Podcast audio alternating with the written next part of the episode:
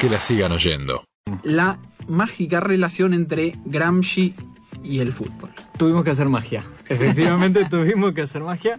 Pero vamos a hacer. Perdón, poco- no tuviste que hacer más magia que con Marx. No. Marx y el fútbol me parece Parecido. más, más lejos todavía. Puede ser, es cierto.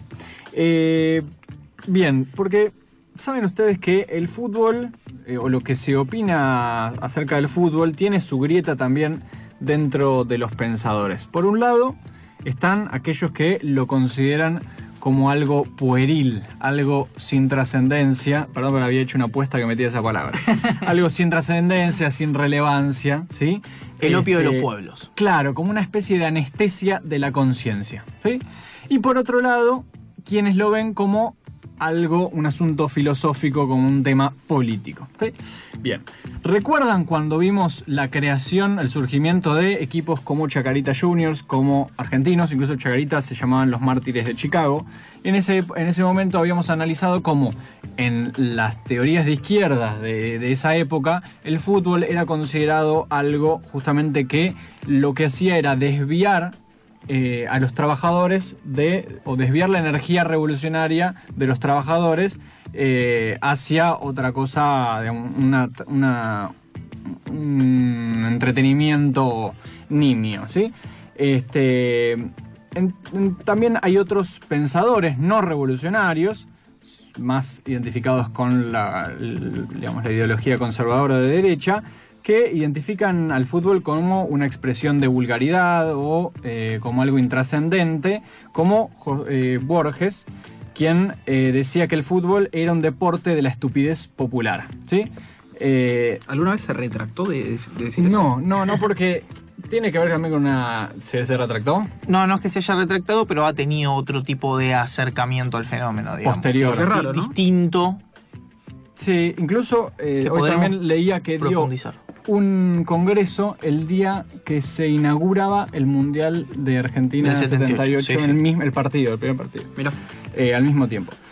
Por otro lado, tenemos pensadores y escritores como Kafka, como Sartre, Heidegger, Galeano y Albert Camus que veían el fútbol no solo una expresión de un entretenimiento legítimo, sino eh, también encontraban formas de analizar relaciones morales o funcionamientos sociales o expresiones de la propia sociedad que los practicaba. ¿Se entiende? Es decir, a partir del fútbol, hablar de la sociedad que lo practica, como si fuera una expresión directa de esa sociedad. Albert Camus, por ejemplo, dijo, todo lo que sé con certeza acerca de la moral y las obligaciones de los hombres, se lo debo al fútbol. Por otro lado, el escritor, poeta y director de cine Pier Paolo Pasolini describió el fútbol como un sistema de signos, por lo tanto es un lenguaje. Hay momentos que son puramente poéticos. Se trata de los momentos de gol. Cada gol es siempre una invención, una subversión del código. El goleador de un campeonato es siempre el mejor poeta del año. El fútbol que produce más goles es el más poético. Este es más vilarista que yo. Fíjense que siempre habla de gol, el que gana. eh, Se bien. nota que nunca vio Extracualur y ahora también. Bien, eh, en este caso vamos a hablar de Gramsci, quien se ubica del segundo lado de los pensadores y escritores que estuvimos analizando. Del lado que la sigan oyendo. Del lado que la sigan oyendo de la vida. Eh, Gramsci, el 26 de agosto de 1918, en plena revolución bolchevique en Rusia, escribe para el- la revista o el periódico Avanti, ¿sí? que era un órgano oficial del Partido Socialista Italiano, del cual él posteriormente fue la cabeza, el director, eh, del cual militaba desde el año 1913, escribe un artículo que se llama El fútbol y el juego de la escoba. En ese artículo él relaciona dos juegos y los contrapone, ¿sí? Fundamentalmente dice que el fútbol es el, el deporte de la modernidad o de la sociedad moderna y el juego de las cartas tiene que ver con una sociedad del atraso económico y demás. Vamos a ver algunas diferenciaciones o algunas contraposiciones que realiza. Arranca la nota, la nota, el periodo, el, el- el- sí, bueno, el, Sí, el el artículo. artículo diciendo los italianos aman poco el deporte. Prefieren la escoba al deporte. ¿sí? Primero separa lo que es la escoba, un, un juego de mesa, de lo que es el deporte. Él dice, un partido de fútbol representa un modelo de la sociedad individualista, dice eh, textual. Se ejerce la iniciativa, pero está definida por la ley. Las personalidades se distinguen jerárquicamente y la distinción se da no por antigüedad, sino por méritos específicos. Hay movimiento, competición, lucha, pero todo está regulado por una ley no escrita que se llama lealtad y que un árbitro se encarga de recordar en todo momento. Paisaje abierto, libre circulación de aire, pulmones sanos, músculos fuertes, siempre dispuestos a la acción. Contrapone entonces el aire libre del fútbol, lo contrapone a la clausura de la taberna, movimiento del fútbol lo contrapone a la quietud en torno a la mesa del juego, Una visión hi- higienicista del fútbol. muy higienicista y como vamos a ver luego un poco, eh, ¿cómo se dice cuando uno es pretende demasiado de... eh, ¿Pretenciosa? No, digamos, un poco ingenua. Ingenua, vamos a ver. Eh, dice, el fútbol tiene, da- tiene lucha competitiva en contraposición de los gritos y los puñetazos en la mesa y en la cara del adversario, ¿sí? porque terminan las piñas en, la- en el juego de, de cartas. Qué escoba violenta. Por otro lado, dice, eh, en el fútbol hay una ley que regula, que es el árbitro, y una ley no escrita, que es la lealtad. Eh, en cambio, en, la escoba o en el juego de cartas eh, hay una desconfianza mutua, cartas marcadas, estrate- estrategias oscuras, no hay una ley que respetar, porque él dice, la ley cambia según el lugar y eso está en constante redefinición, entonces no hay una ley. No lo vio dirigir al narigón. Exactamente, eso, porque él dice, eh, el deporte es el, ahí lo tengo, el deporte, el fútbol es el reino de la lealtad humana ejercida al aire libre. Terrible. Claramente hablamos de un fútbol de otra época, porque él decía que justamente esta era lo que, lo que distinguía el fútbol. Sí, o del El fútbol, no de necesariamente lealtad. del fútbol profesional, digamos. Sí. Estamos No sé de hablando de No. principios del siglo XX. Sí. ¿Ok? Principios del siglo XX. Estamos hablando que a inicios del fútbol hubo un fútbol de pura lealtad. Y era un fútbol de caballeros, era fútbol que se aplaudía al rival si ganaba y hacía muchos goles, no había un- una cuestión, si bien hemos visto en el Mundial del 30, o- Claro, en, en cuán poco tiempo cambiaron por las cosas. pero era distinto, no era el fútbol, digo, porque él menciona exactamente así, dice, una partida a la escoba a menudo ha tenido como conclusión un cadáver o varios cráneos abollados. Ah, lo picante que era la escoba de 15. No se ha leído nunca que un partido de fútbol haya terminado de tal modo. O sea, imagínate, si le pasamos hoy en día, TBR le pondría batallas campales tras batallas campales. Hermoso. Eh, incluso, si queremos ser eh, literales, eh, recuerdan a este chico mm, Ortega que terminó con el cráneo abollado justamente contra una, una, una mural de fútbol. No, ¿cómo amarilla? ¿Eso es roja amarilla. directa? No. Amarilla para Es roja directa. Esa amarilla no, no, la voy a pelar. La voy a pelar.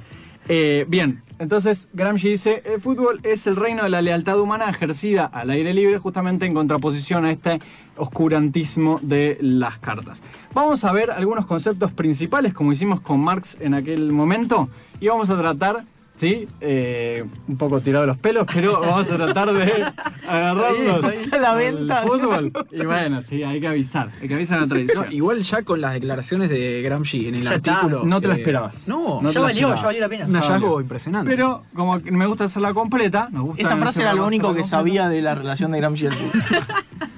Eh, incluso la, la frase está mal traducida en muchos lugares donde dice el fútbol es la libertad eh, humana ejercida al aire libre, cuando él habla todo el tiempo de la lealtad frente a...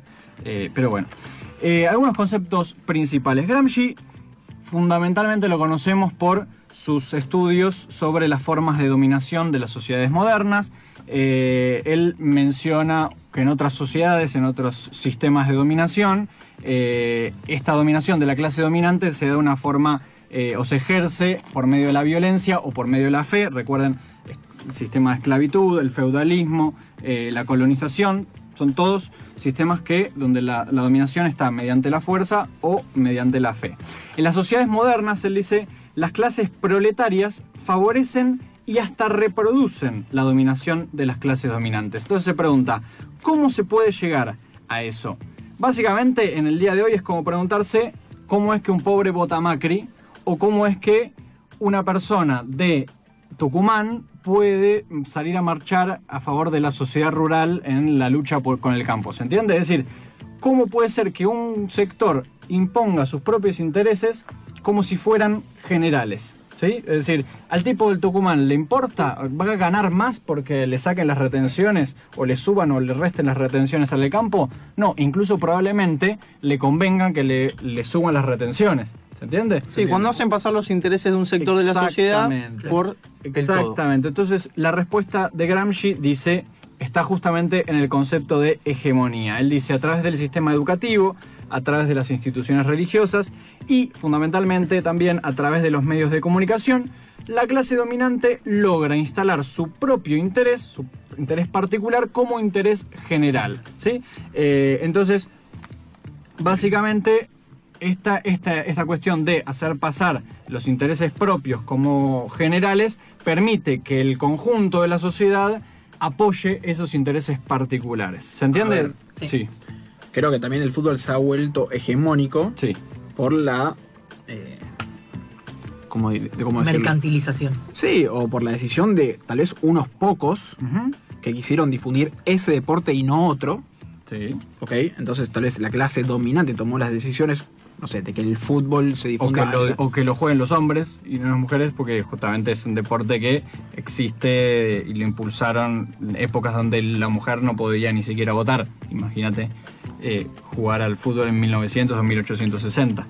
Eh, él dice entonces, la dominación hegemónica se ejerce desde el papel de la ideología, ¿sí? Se oculta a la sociedad civil esta lucha por la ideología. No se dice, claro, nosotros estamos imponiendo nuestra versión o nuestro propio interés al resto. Bien. Eh, y lo que se hace es que a partir de la construcción de un sentido común, es decir, costumbres, modos de vida, creencias, eh, se construye a partir de verdades inculcados por los sectores dominantes, lo cual el resto reproduce esa lógica. ¿Se entiende hasta ahí? Sí, sí, a eso iba. Es, Vamos eh, a la- De repente nos interesa Sí. el fútbol a todos. Exacto. Vamos a la relación con el fútbol. E- equipos grandes, en su mayoría. Vamos a dar el ejemplo puntual de Angelici, que defiende un interés particular, se posiciona en la AFA a partir de, en un lugar donde se define el interés general, se supone, y lo que hace es prevalecer o lograr prevalecer su propio eh, interés particular. Por ejemplo, eh, lo que es el cupo de extranjeros, lo que es la definición con Vélez que mencionábamos hace poco en el informe de Boca, sí. A mí se me ocurre otro ejemplo, Sí. ya que hoy se cumplen nueve años de la primera transmisión del fútbol para todos, Ujú. 21 de agosto del 2009, eh, cómo hay sectores que contra sus propios intereses defienden la reprivatización Sí. de los derechos de transmisión del fútbol argentino. Sin duda. Sí, digo, como ejemplo de la relación y además en relación también a los medios de comunicación que eh, han tenido mucho de esto, como por ejemplo cuando, ¿se acuerdan cuando la selección argentina no decidió no hablar más con el periodismo y Sí. que los periodistas decían que eso era Y lo per- la gente. solamente perjudicaba a la gente, no a Sí. los periodistas porque ellos eran un vehículo Sí. entre bueno, eh, claramente lo que hacían era defender sus intereses y tratar de crear hegemonía respecto de eh, cómo debía ser la relación entre los deportistas y el público. Sí, disfrazarlo como interés de la gente. Claro. Exactamente. Sí, el de fútbol para todos es muy claro, porque es como el, uno puede defender hasta incluso yendo contra su propio interés. Luego tenemos otro concepto también eh, fundamental de la teoría gramsciana, que es el de la praxis revolucionaria, en el cual propone una idea de eh, contrapoder, es decir, que eh, frente a esta dominación hegemónica se requiere una filosofía contrahegemónica eh, que lo que hace justamente es confrontar con esa hege- hegemonía de la clase dominante, exponerla, porque si no queda invisibilizada. Eh, en lo que podríamos llamar lo que es la batalla cultural, ¿sí? si se quiere, que es una palabra que está bastante de moda, incluso hay agrupaciones que llaman así, la batalla cultural y demás, y tienen a Gramsci de cara. Eh, por ejemplo, la relación con el fútbol, que acá puede que haya alguna discrepancia, pero los equipos más poderosos intentan instalar la idea de que atacar es jugar lindo, es jugar bien, que es aburrido defenderse, que no hay show si se defiende, que es poco valorable ejercer el arte de la defensa, y ante esta filosofía hegemónica se contrapone la escuela de, de La Plata, o también muchas previos. La Escuela de La Plata, La Escuela sí. de La Plata, que invoca a, de alguna manera, equilibrar las fuerzas desiguales, ¿sí? claramente desiguales, disminuyendo los espacios, evitando que el rival desarrolla el juego que más le conviene, cortando con faltas, ubicando muchos jugadores en posición de defensa eh, y también realizando ese rol de defender con la mayor cantidad de jugadores posible. Esa ideología eh, contrahegemónica es la que permite, por ejemplo, al Atlético Madrid este, pelearle a eh, palmo a palmo a equipos como el Real Madrid. ¿Alguna duda de este? Clarísimo. Bien. Vamos con la tercera, que es la menos conocida de Gramsci y por eso me interesaba traerla. Él dice que una masa humana no se convierte en independiente por sí misma. Tiene como una versión un poco elitista, pero que tiene su, Su sustento. Su, sustento. Él dice que la, la masa no toma conciencia de la desigualdad o de la explotación de la que es víctima por sí misma, sino que requiere de sectores intelectuales que guíen a esas masas y que le hagan notar que eh, la, la situación de alienación o de explotación de la que son víctimas. ¿Se entiende? Perfecto. Entonces él dice, no hay organización posible sin intelectuales, sin organizadores y dirigentes, que son personas especializadas, él lo, lo menciona con comillas, que se encargan del de, eh, el aspecto teórico, de alguna manera, del nexo teoría-práctica, que para él es fundamental, para todo marxista es fundamental el nexo teoría-práctica. Entonces, esta fusión entre la masa y los líderes, de alguna manera, promueve el progreso intelectual de la masa y entonces él dice, en el partido está la célula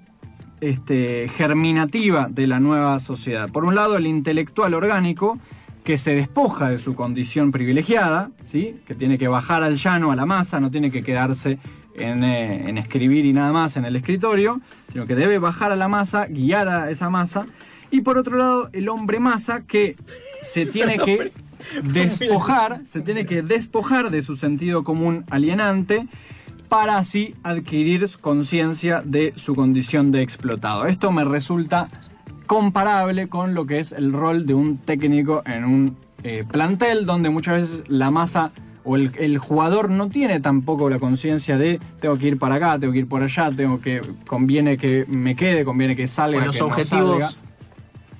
Eh, definidos. Objetivos definidos por los técnicos o a veces por los dirigentes también. Y se ha dado en la historia de los equipos que el líder, o este, esta función de líder, la ha cumplido algún jugador, como Maradona en el 86, donde era una masa de tipos que pateaban personas y un jugador que era el tipo que los guiaba El y que si no estaba el Maradona, el resto eran todos más o menos de- Espero, de- espero que todos- nos esté escuchando. todos normales, ¿sí? Todo- va, algunos más o menos, pero sin ese líder o ese guía que, digamos, no, no ejercía una capacidad intelectual, pero entiéndase que sí lo que hacía era guiar al resto de la Que tiene masa. la capacidad de abstraerse y verlo de- desde otro lado. Y fíjense que la gran mayoría de los jugadores, de los equipos bilardistas, si se quiere, o conservadores, tienen un representante del juego lírico en el medio, no sé, Ortigosa en, en Central, eh, en Atlético Madrid siempre hay alguno que eh, juega bien. Gaby. Esos son los, Gaby, son los líderes eh, intelectuales, los que bajan a la masa y la guían hacia el- los logros deportivos. Que la sigan oyendo.